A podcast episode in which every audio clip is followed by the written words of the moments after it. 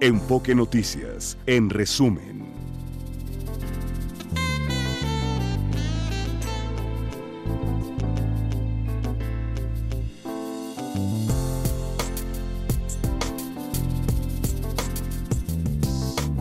grados la temperatura promedio en la Ciudad de México, ya son las 9 de la mañana con un minuto.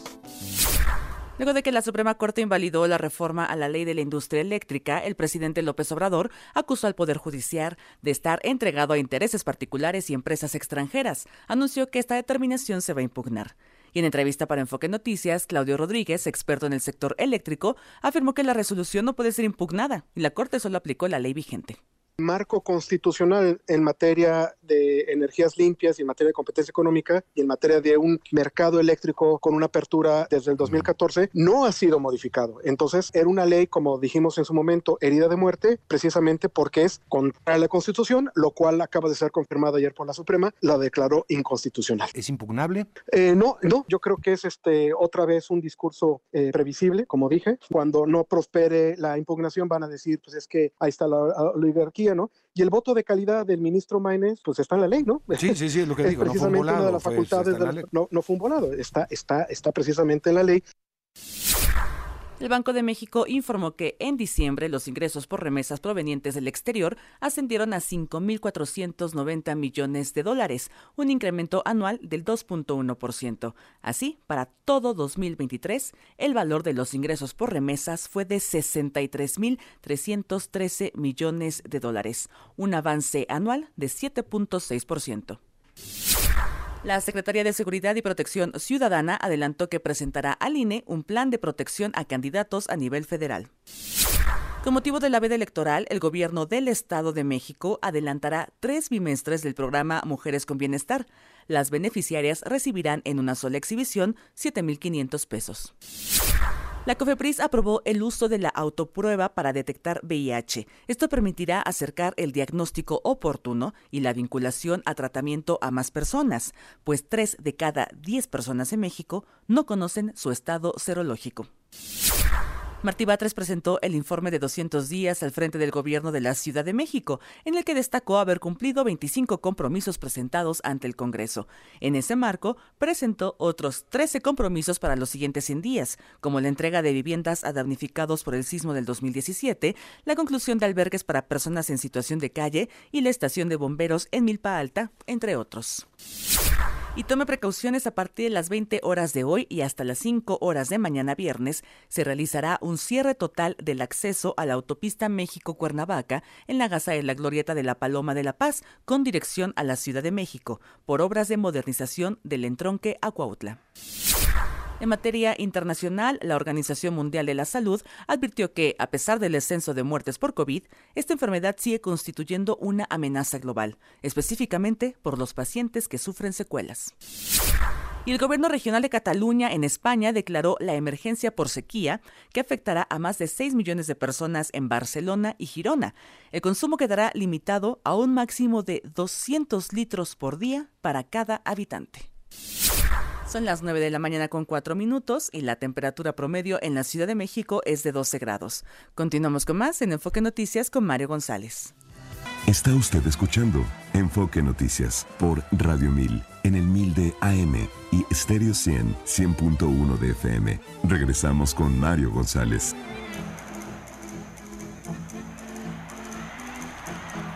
Bien, bueno, pues fiesta brava, qué debate, qué debate después de tantos años, de tanto, eh, pues de tantas posiciones contrapuestas sobre la fiesta brava, quienes defienden a la fiesta brava como una expresión de arte que hay que rescatar y hay que mantener y quienes dicen que es un acto de barbarie, que hay que acabar, con él. Ayer leía un tuit diciendo, voy a cierre en la Plaza de Toros y por favor ya pongan un monumento de un toro y, de un torero y se acabó, ya, ¿para qué seguir más con esto?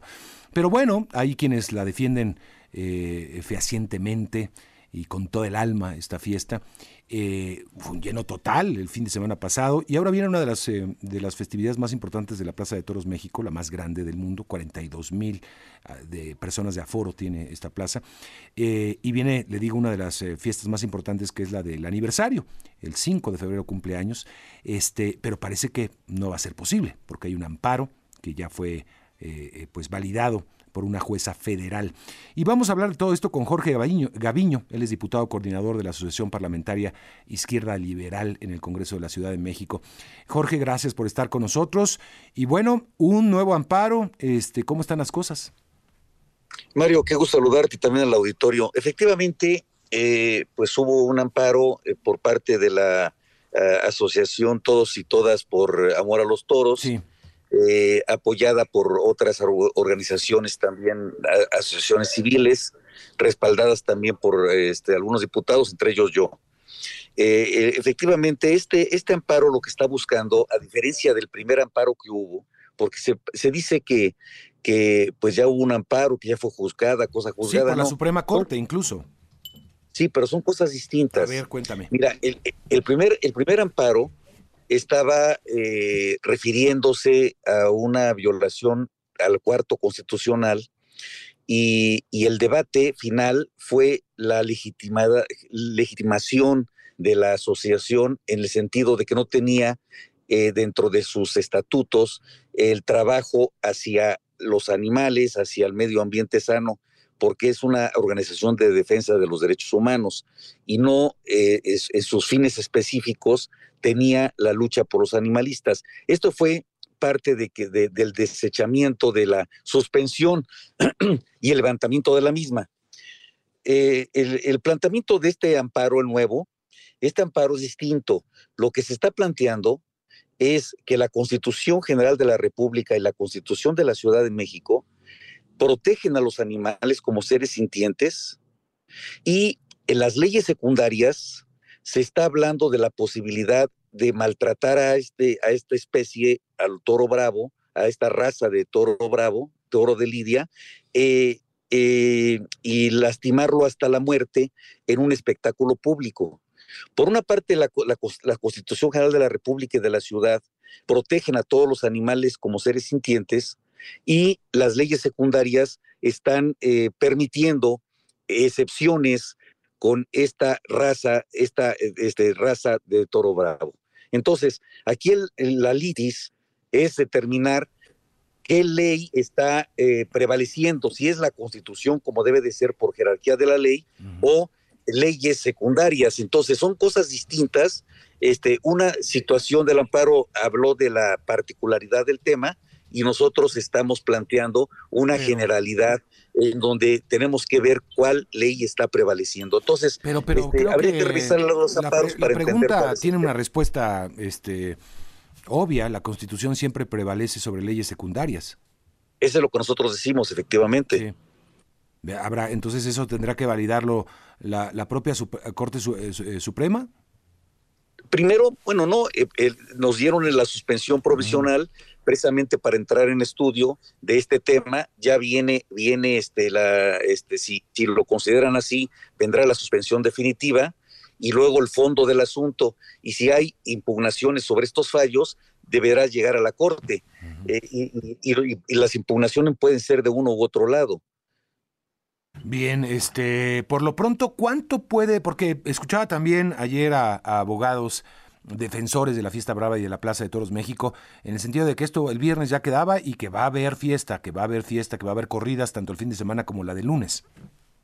Bueno, eh, digo, es posible desde el punto de vista legal, porque efectivamente, según he leído, no, conozco yo la impugnación que hicieron los taurinos, eh, ellos tienen el derecho de haber impugnado, eh, de haber sido a queja, y esta queja se tiene que resolver en 48 horas, una vez ingresada y radicada la propia queja. Entonces, eh, habría que ver este, cuáles son los términos de su queja para, que, para que se, se levante la suspensión o no se levante la suspensión y nos vamos hasta la semana que entra para la suspensión definitiva. Bien, así que será cuestión de horas, entonces hay un plazo determinado diputado. Sí, la, ley es muy clara y este y, pues cada parte está ejerciendo su derecho pues de una manera respetuosa. Finalmente, pues es un es un derecho que tienen todas y todos los ciudadanos y organizaciones para acudir ante la justicia federal. Mm, bien, bien, bien. Vaya, pues este seguirá el debate entonces, seguirá. Eh, te agradezco mucho por, por informarnos eh, el alcance y, y, vamos a ver qué, qué se resuelve, qué se resuelve pronto. Gracias. Muchas gracias, Mario. Que gracias, Jorge Gaviño, es diputado coordinador de la Asociación Parlamentaria Izquierda Liberal y acompaña a la asociación en la presentación de este, de este nuevo amparo contra la fiesta brava en la capital mexicana. 9 de la mañana, 16 minutos, pausa, regreso enseguida.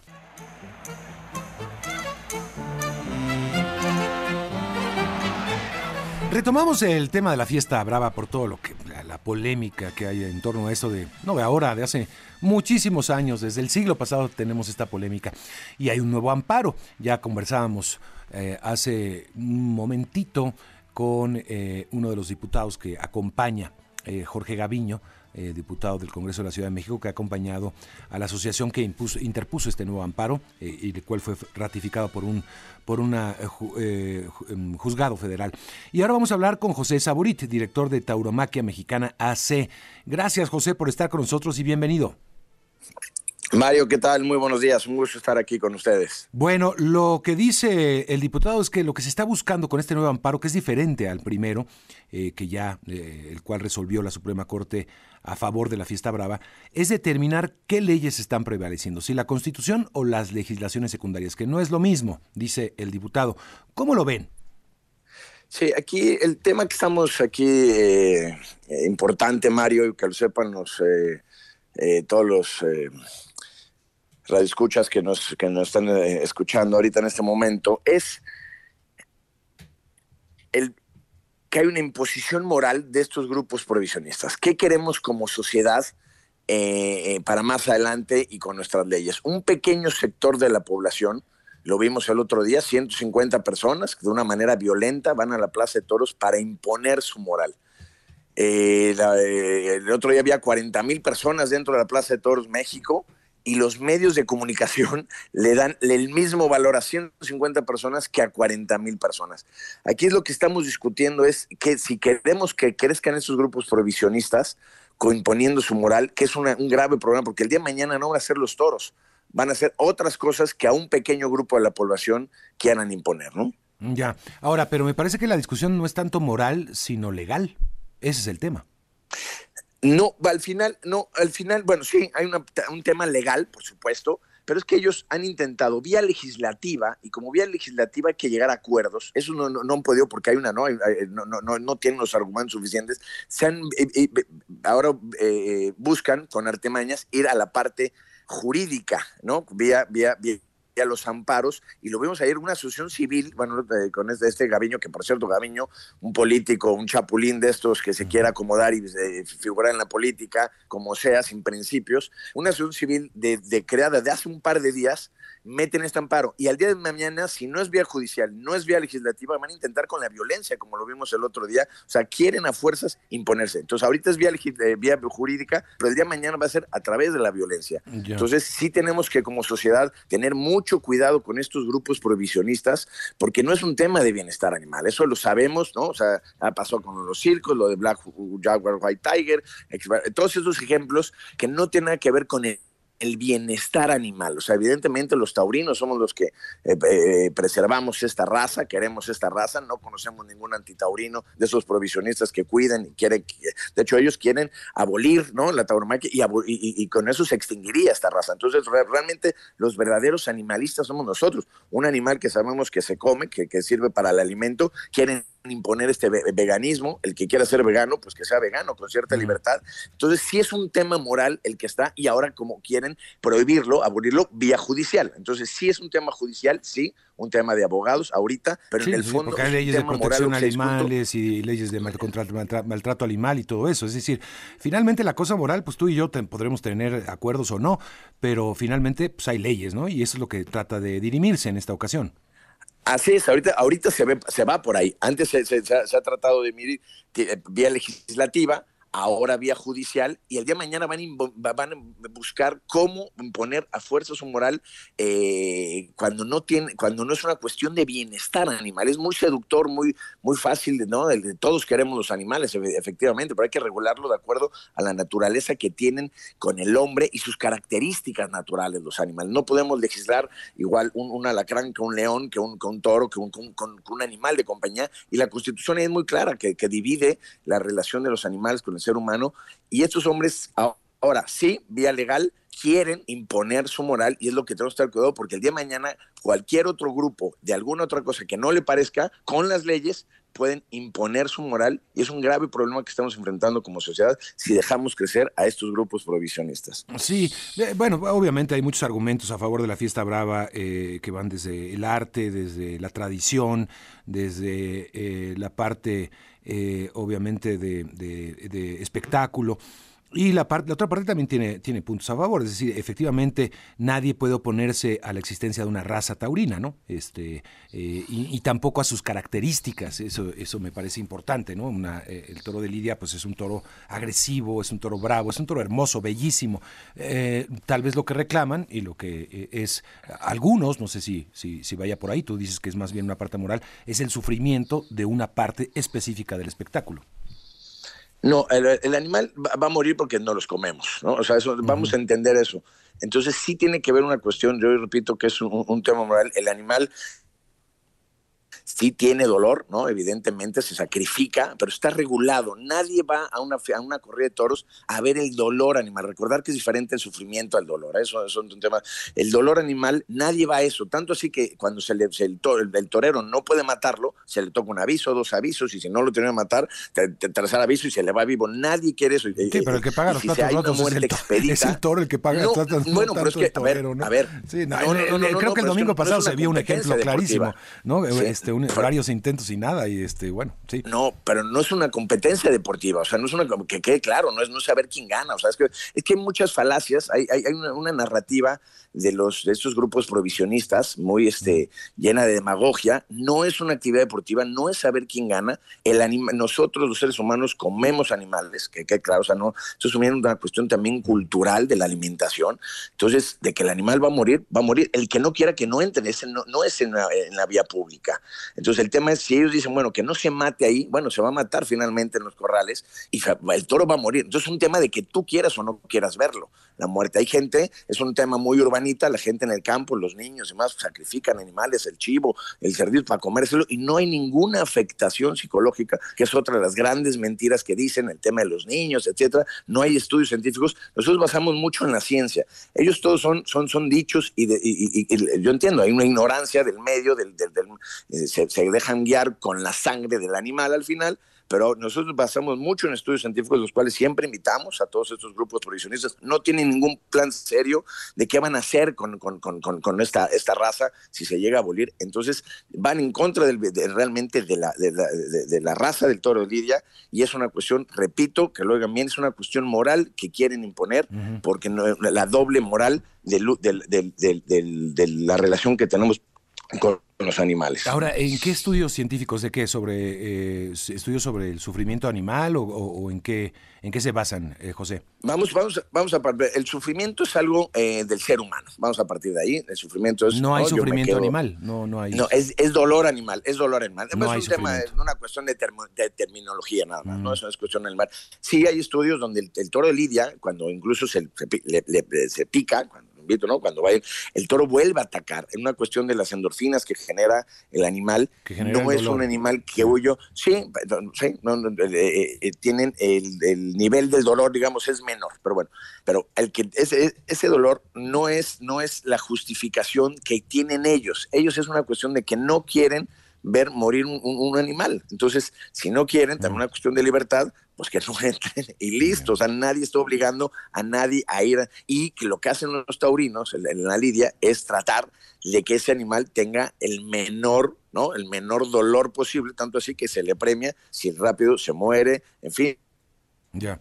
Bueno, si ejecuta este rápido las suertes que están reglamentadas. No es hacerle lo que uno quiera a un toro en, la plaza. Y nadie, nadie que quede muy claro, eh, Mario, va a un ruedo a ver eso. La tauromaquia es mucho más larga y mucho más extensa que un solo, lo, como lo quieren minimizar, banalizar estos grupos provisionistas. Bien, ¿qué va a pasar con el amparo? ¿Habrá fiesta? ¿Consideras que puede haber fiesta este 5 de febrero y el fin de semana? Pues pues ya la Suprema Corte, aquí otro tema también de esos activistas, es que eh, lo vemos en los jueces, se impone más su criterio como juez de implementar justicia que su activismo. Esta juez no aceptó, no, la, Plaza México fue ayer a, a, buscarla, no la aceptó, un sesgo total, y esperemos que sí, porque la Suprema Corte de Justicia de una manera contundente, 4-0, dio la razón a la tauromaquia en este caso de amparo, ¿no? Sabemos que el amparo de fondo sigue, entonces esperemos, hay, son 48 horas a partir de ayer donde tenemos la resolución, esperemos que haya justicia y en ese sentido sí tengamos los festejos del 4 y 5 de febrero en la Plaza México. Difícil ponerse de acuerdo, ¿no? Un tema tan tan tan polémico y tú dices no hay sufrimiento animal, yo yo yo opino lo contrario,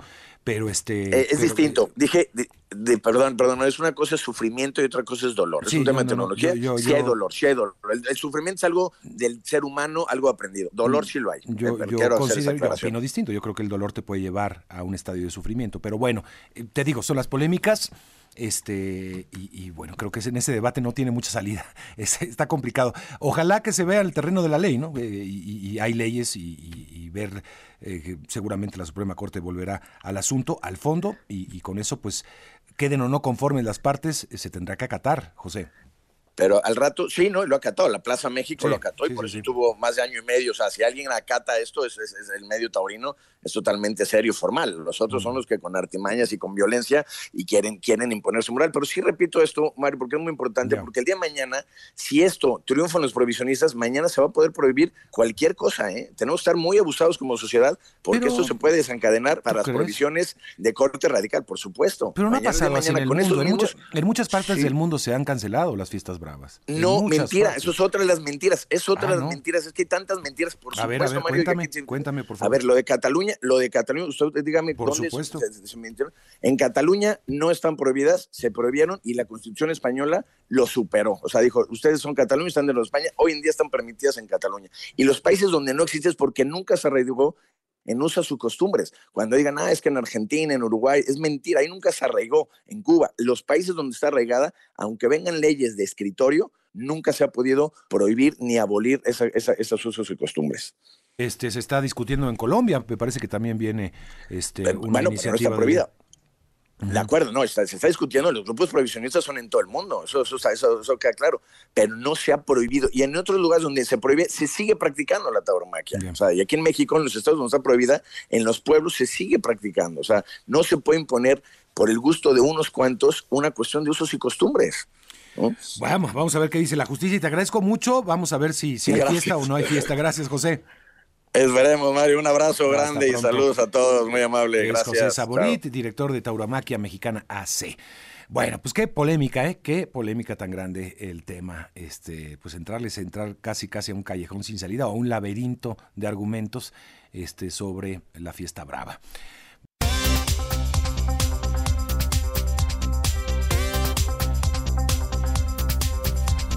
9.33 de la mañana, seguimos con el tema del agua en la capital mexicana. Ya le decíamos, alcaldías donde antes no sucedía este problema, sabemos que ha sido una lucha de hace muchos años el tratar de, de cuidar el agua, eh, es periódico a veces la, escasez por el tema del de, estiaje, de, la sequía que estamos viviendo en estos meses, por supuesto. Pero antes no se registraba en algunas demarcaciones de la capital mexicana el problema. Ayer hablábamos con Mauricio Tabe, alcalde del Miguel Hidalgo, nos hablaba de esta situación eh, que parece que ya fue superada el fin de semana, pero que pues está la alerta ¿no? de, un, de un recurso fundamental y, y un recurso el cual pues, afecta directamente, es decir, cuando uno no tiene agua, pues al día siguiente ya está protestando porque es muy delicado el asunto. Vamos a hablar ahora en otra de las demarcaciones que también está eh, pasando el problema con la alcaldesa de Tlalpan, Alfa González. Qué gusto saludarle, Alfa, bienvenida. Hola, Mari, muy buenos días. Un saludo a, todo, a todos quienes te escuchan. Eh, Tlalpan también está sufriendo este tema. ¿En cuántas colonias? ¿Cómo se está detectando el, el tema, Alfa? Bueno, en Tlalpan tenemos este problema principalmente en el Ajusco Medio y en la zona de los pueblos de Tlalpan. Eh, este problema no es nuevo para la alcaldía, sin embargo sí se ha recrudecido y ahora tenemos pues colonias que tenían tres veces a la semana agua, ahora solo tienen una, si bien les va, si nada falla en la programación, si no se descomponen las válvulas o si llega el agua a los tanques. Pero pues sí es un problema que, que ha incrementado en los últimos meses y que según nos informan, todavía eh, se eh, pues va a ser todavía peor en los próximos meses. Ya, ¿de qué, de dónde se surte Tlalpan, esta alcaldía principalmente? ¿El sistema Cutzamala también? Bueno, Tlalpan tiene cuatro eh, fuentes, una de ellas es el Cutzamala, la que abastece el Ajusco Medio y una parte de los pueblos. Otras, eh, otras zonas, la zona baja, la zona del centro se abastece de pozos, otra parte de manantiales que también están pues prácticamente secos en este momento, y, pero es principalmente una muy buena parte de la alcaldía se abastece del Cuchamal. Y en todos hay problemas, ya hablábamos del Cuchamala que tiene este, esta problemática. Eh, ¿A ustedes también eh, en Tlalpan se les cerró la llave, como denuncia Miguel Hidalgo? Bueno, en nuestro caso tuvimos una reducción desde el año pasado mm. que se anunció y a principios del mes tuvimos, a principios de enero, tuvimos nuevamente una reducción. Nosotros hablamos con el sistema de aguas para que ya no nos redujeran más, ya teníamos 60% menos agua, mm. pues estábamos solamente trabajando con un 40, de tal manera que ellos se comprometieron hace una semana precisamente en recuperarnos el caudal para que podamos tener 1100 litros por segundo. Llegamos a tener solamente 500 y pues con eso no, no logramos abastecer prácticamente nada. Donde hemos visto precisamente manifestaciones y protestas es en Tlalpan por el asunto de, del agua, sobre todo en la, en la carretera eh, que lleva hacia el sur, hacia Acapulco y Cuernavaca. Ahí varias comunidades han eh, levantado con protestas por falta de, de líquido. Eh, ¿Cómo se ha atendido esta situación, alcaldesa? Bueno, este, lo que va del, lo que va del año hemos tenido una, ha sido un mes, pues, eh, una sola manifestación en la carretera Picacho Jusco y fue algo muy, muy focalizado. Justo, eh, el año pasado llegamos a tener eh, dos o tres manifestaciones por temas de agua, pero eh, que tienen que ver más bien con los pozos y con el mantenimiento de los pozos. Eso es muy importante porque si se quema una bomba, este, pues ya, o si mm. no hay personal, que ese es otro de los graves problemas que tenemos en el gobierno, la falta de personal para que atienda los pozos, para que atienda las fugas, etc. Entonces, no hemos tenido muchas manifestaciones. Esto ha sido un tema también de contención, de concertación, del trabajo que realizamos en campo, de estar todos los días en la calle verificando cuál es la situación en cada casa por casa. Los compañeros van casa por casa, preguntan y también pues que hemos estado informando que la responsabilidad de, de abastecer de agua es del sistema de aguas, aunque la alcaldía tiene un contrato, me parece que somos la única alcaldía que tiene un contrato de casi 200 millones de pesos para abastecer de pipas en la zona donde no hay donde no hay red hidráulica.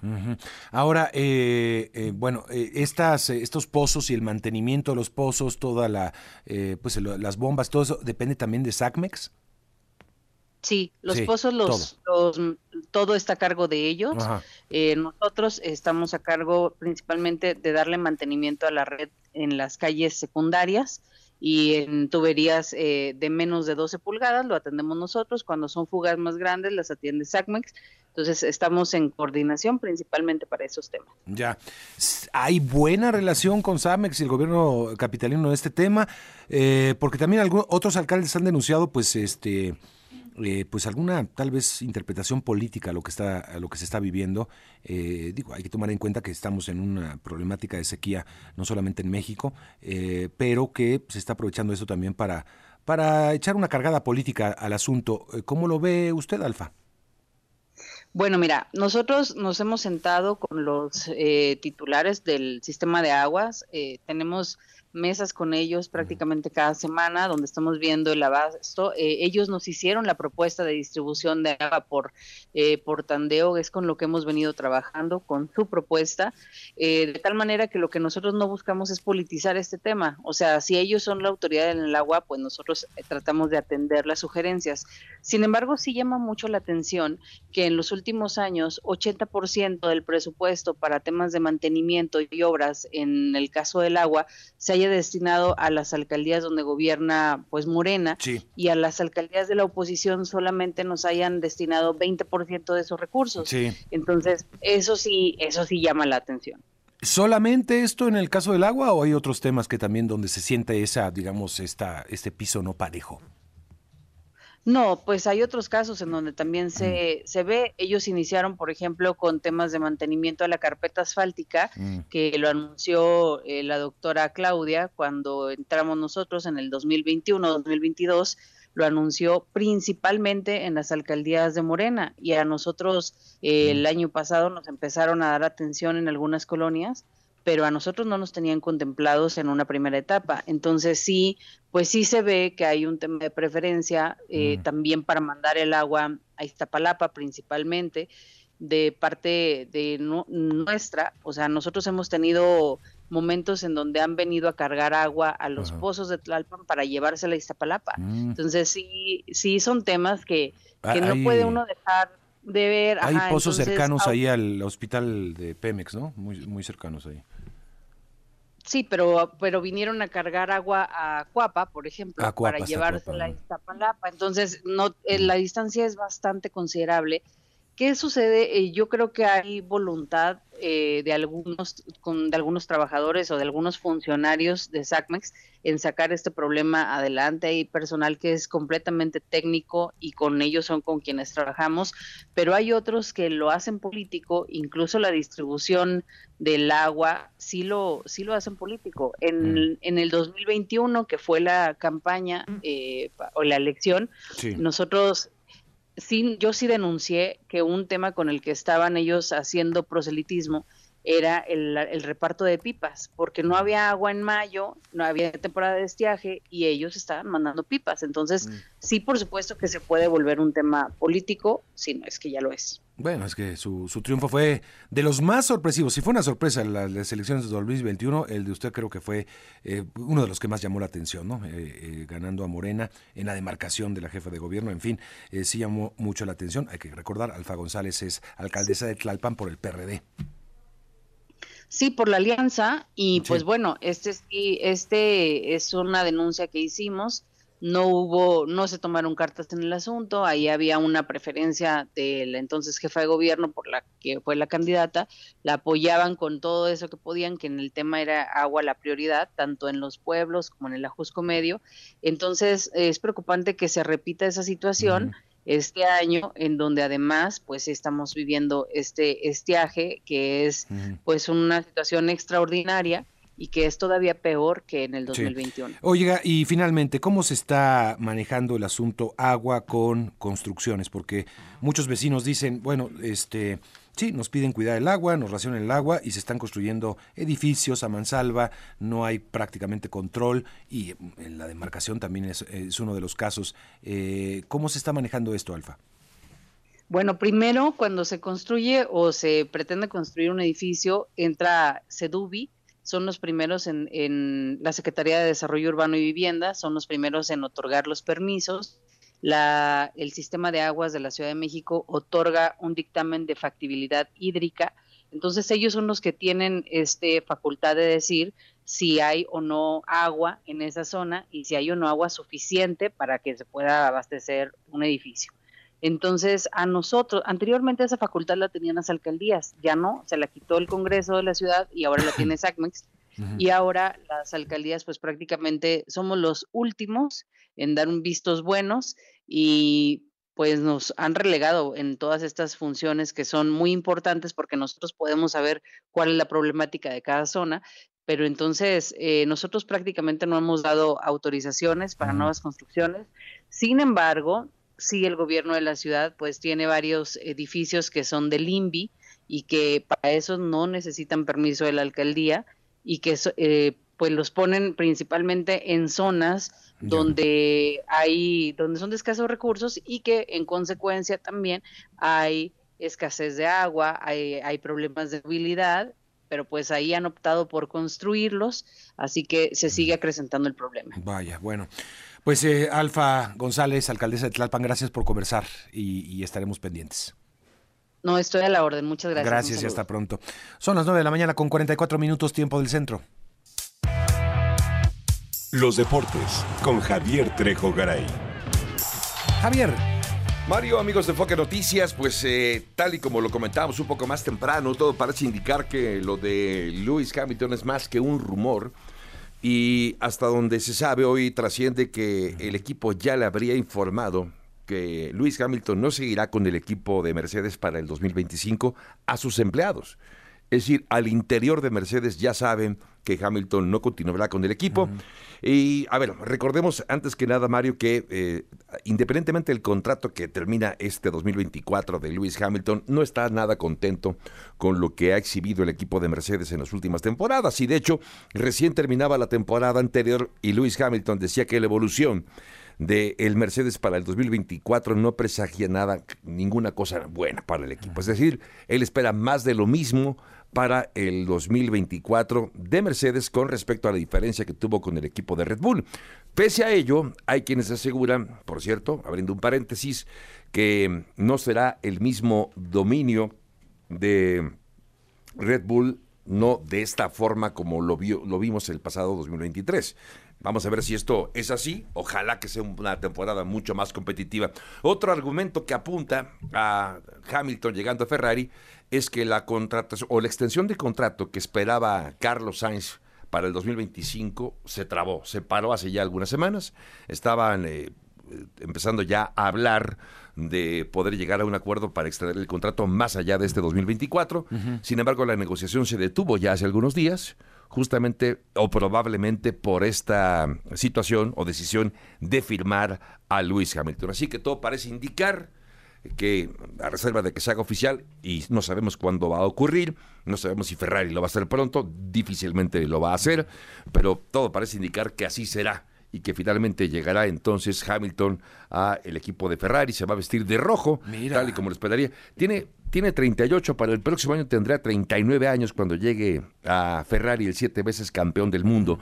Y si esto logra concretarlo, imagínate haber corrido con McLaren, con Mercedes y con Ferrari, evidentemente es un lujo que solamente algunos, como el caso de Ayrton Senna o incluso Juan Manuel Fangio, lo logró hace ya muchos, muchos, muchos años en fin, a la espera pues de lo que ocurra de aquí a que se anuncie esta nueva contratación. Cambiando de tema, Mario, se dio a conocer ya apenas recientemente el más que el contrato, el calendario y las, eh, los grupos con los cuales se va a disputar la League's Cup para este 2024.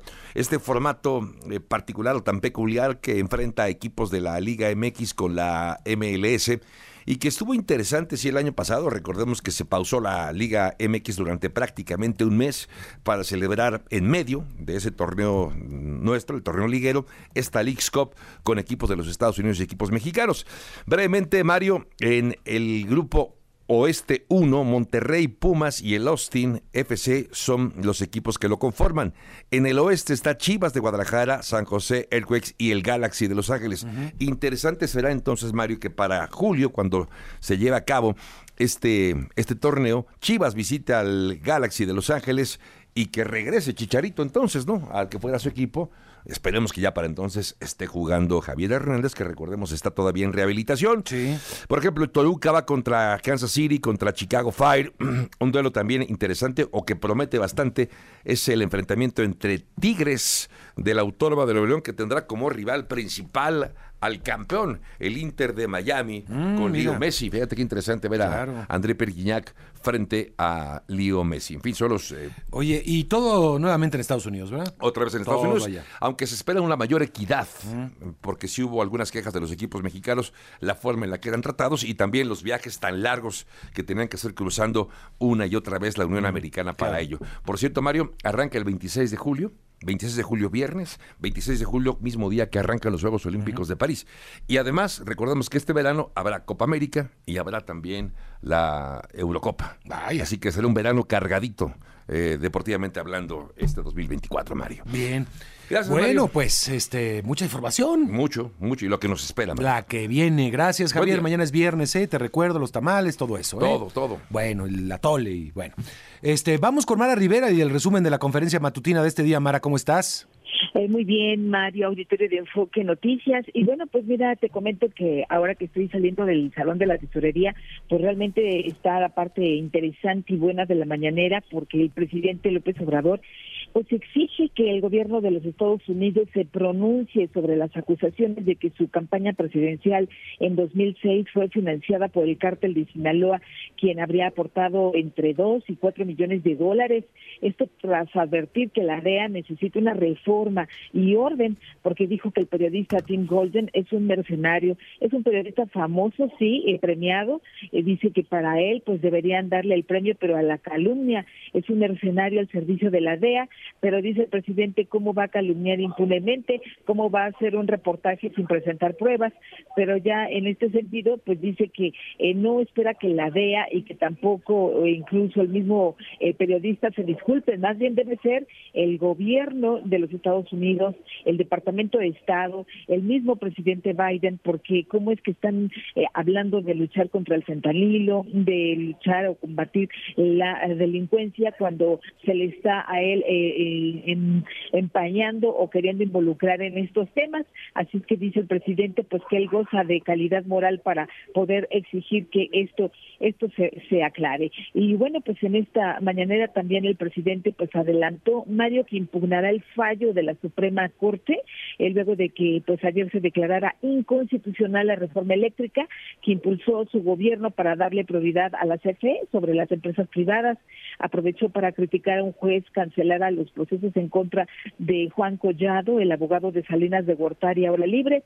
Dice que está podrido el Poder Judicial y por eso es que, dice el presidente, urge la reforma a este poder. Escuchen. Esa fue una. Y la otra es que ya dejaron en libertad al abogado Collado, al abogado de Salinas de Gortari, los jueces también. Diez diario, es una tras otra. Ya está podrido el Poder Judicial, o para no decirlo tan fuerte, está secuestrado por la oligarquía, está al servicio de una minoría rapaz. No ayudan en nada al pueblo, no representan al pueblo de México. Entonces necesita una reforma. Entonces el presidente pues advierte que no habrá manera de que predomine el poder público sobre los intereses particulares si no se reforma al poder judicial. Escuchamos. Y dos a favor y dos en contra, o sea, un empate. Pero como uno de estos ministros conservadores, empleados de la oligarquía, eh, argumenta, recurre a una facultad o a una norma que como él es el presidente del grupo, de la sala, él tiene voto de calidad. Entonces, aunque son dos votos, deciden que no hay empate, que se anula la ley eléctrica. Así, de ese tipo, claro, se va a impugnar, pero esto demuestra el entreguismo que existe en el Poder Judicial y por eso urge reformar el Poder Judicial. También habló sobre la huelga de más de cuatro mil trabajadores de Audi en México que piden un alza salarial del 15%. Confió que se llegue a un acuerdo porque, pues, sin duda, dice, es un derecho que tienen los trabajadores, el derecho a la huelga. Escuchamos.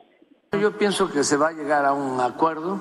Me ha informado el secretario del Trabajo que ha estado pendiente y espero que se llegue a un acuerdo entre el sindicato y la empresa. Es el único caso que se tiene sobre un paro o huelga empresarial con los eh, trabajadores. Sin embargo, pues esto es consustancial a la democracia y a la libertad.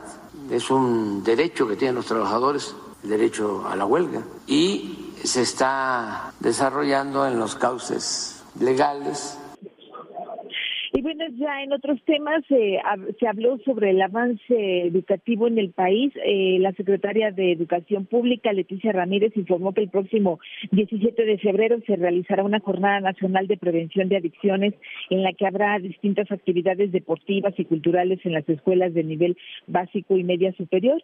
Max Arriaga Navarro, director de materiales educativos de la SEP, destacó que el conjunto de libros de texto gratuitos de la nueva escuela mexicana estará integrado por 109 títulos en el ciclo escolar 2024-2025. Y Oscar Flores Jiménez, el titular de la Unidad de Administración y Finanzas de la SEP, informó que el gobierno pues ha invertido 80 mil millones de pesos para la mejora salarial del magisterio. Escuchemos Eh, este gobierno, como una de las principales acciones de revalorización del magisterio, ha invertido más recursos de los aprobados por la Cámara de Diputados en los últimos dos años.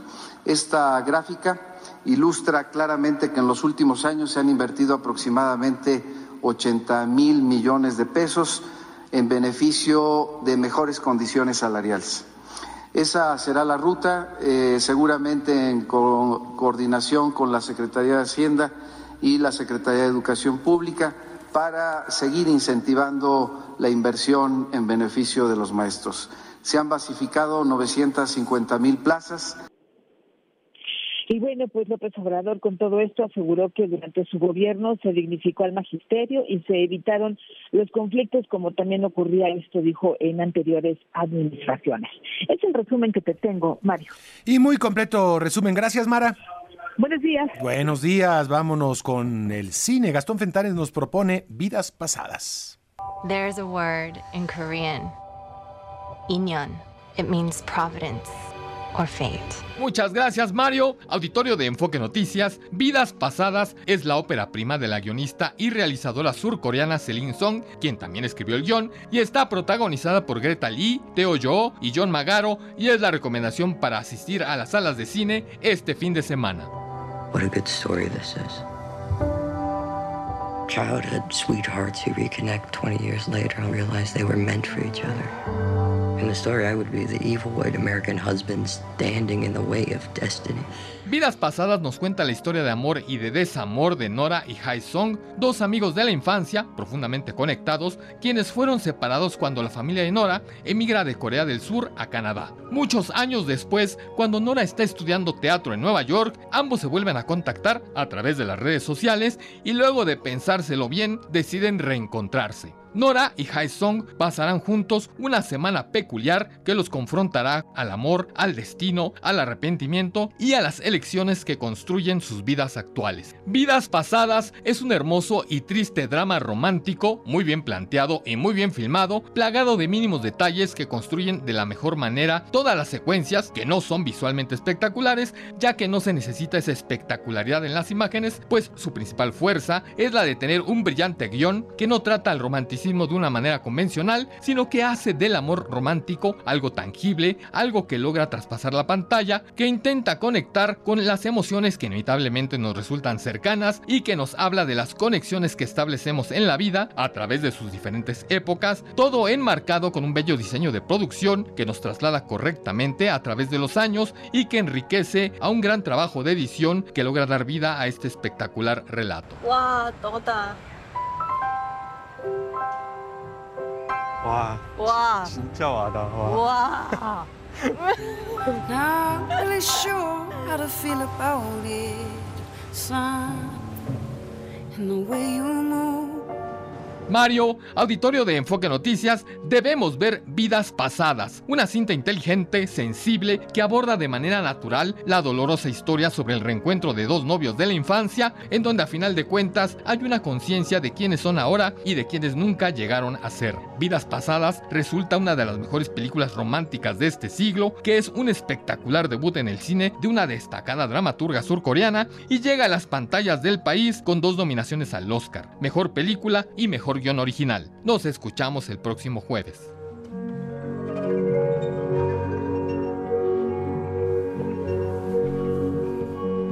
Bueno, pues eh, para ver este fin de semana mucha oferta cinematográfica. Gracias Gastón Fentanes. Vamos a cerrar con los mercados. Martín Carmona, ¿cómo estás? Muy buenos días. Mario, ¿qué tal? Buenos días al auditorio. Baja 10 centavos el precio del dólar. Se ha mantenido sobre niveles de 17 pesos con 11 centavos después de que por la mañana arrancaba arriba de los 17.20. Ya son 10 centavos menos en este inicio de jornada. La Bolsa Mexicana de Valores al momento presenta una ganancia de 0.93%. El Dow Jones en los Estados Unidos 0.18%. El Nasdaq avanza al 0.40% y suben los precios del petróleo después de que durante el lunes al miércoles tuvieron en tendencia negativa, hoy se recuperan medio dólar el de Europa ya está en 81 dólares, el de los Estados Unidos 76 dólares. Mario, la información. Muy bien, gracias Martín. Parece que se tranquilizaron los mercados después del anuncio de la Fed. Afortunadamente parece que la expectativa de que no habrá movimiento en las tasas de interés todavía, pues calma por ahora los, los ánimos en los mercados. Muy bien, bueno, gracias Martín. Buenos días. Que tengas muy buenos días. Llegamos al final, Fabio Larreza. La temperatura es de 14 grados, Mario. Gracias por su compañía. Lo esperamos mañana, tempranito, 7 de la mañana, aquí en la primera emisión de Enfoque Noticias. Cerramos una semana que ha sido bastante intensa y cerramos con todo. Que pase un excelente eh, día y mañana lo esperamos aquí.